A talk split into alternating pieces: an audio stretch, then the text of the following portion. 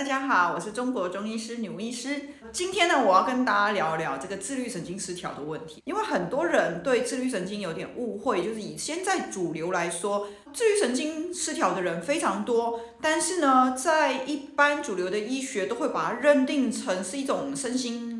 的问题，或是一些人是觉得是个性问题等等的。其实，在我临床上看，哈，其实不完全是。当然，我不会说绝对不是，因为有一些人的确是因为压力造成，这是没错的。本来人体的健康，它就是身心灵都有可能会影响到，哈。只是我想要特别跟大家讲，很多的自律神经失调，包含我以前其实也有很多这种自律神经失调。我们透过身体的治疗，就是用体质方去做治疗之后，你会发现效果非常好。那这种的话，其实就是因为它是生理造成，它不是因为心理造成的，就是它真的不是情绪问题造成。所以，呃，很多情况不要把它看成是心理问题，因为我觉得这样子的人太可怜了。因为我自己以前也是，但但我现在就没有了，所以可见它其实只是一个生理上的问题。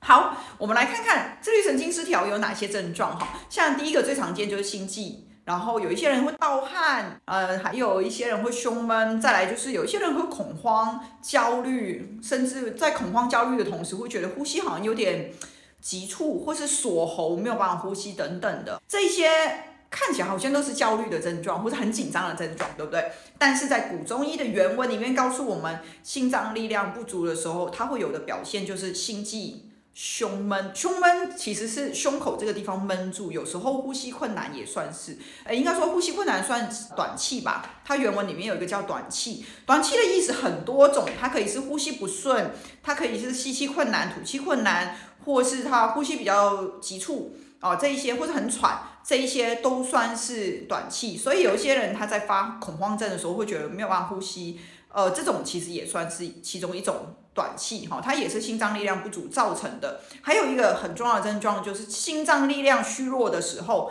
因为心脏在挤压的气血，它力量不够，所以气血没有办法往下的时候，它会全部冲在上面，所以会造成上半身的气血比较多，下半身的气血比较少。那这个时候呢，气血冲上来，最容易看到就是一些脸红啦。um, 嗯，什么血压高，哦，血压低也有可能哈，血压高啊，或是说在盗汗这件事情上，也是容易会有所谓的发热出汗、盗汗，然后情绪上可能就会因为整个气血冲上来，会突然心跳很快，然后就恐慌、焦虑、紧张，因为心脏是主神明哈，所以人的情绪基本上是这个心脏在管的，所以当心脏它异常的时候，很常我们看到所谓的。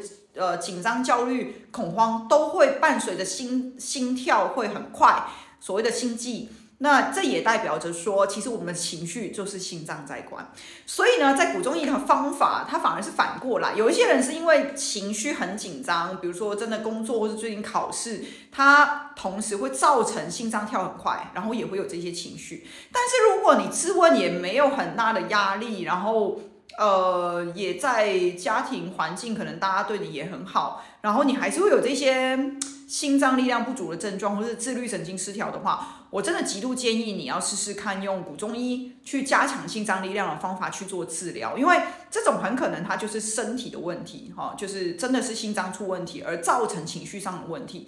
那我记得以前有个学生非常有趣，就是。呃，他应该也是自律神经失调吧？他一天来上课的时候，哇，很紧张啊，手抖啊，然后问个问题就手很抖，嘴唇都在抖。我那时候想说我，我有让同学压力那么大吗？哦、后来发现不是，因为他就是一个很容易会紧张、焦虑，然后呃，应该是有自律神经失调的问题。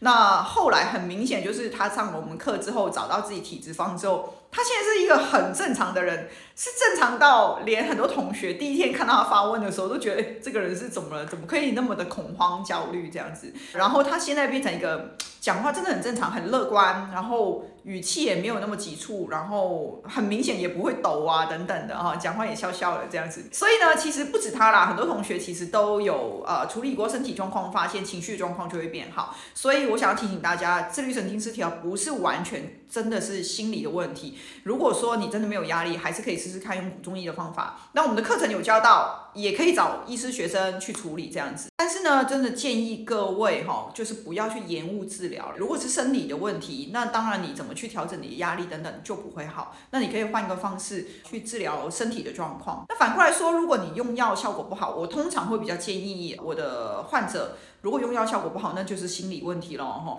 那心理问题的话，你可能真的要想办法去减少压力，还有我会建议做一些腹式呼吸，或是多去散步等等的。那有好几个方法啦哈。如果有兴趣的话，我下次再来分享给大家。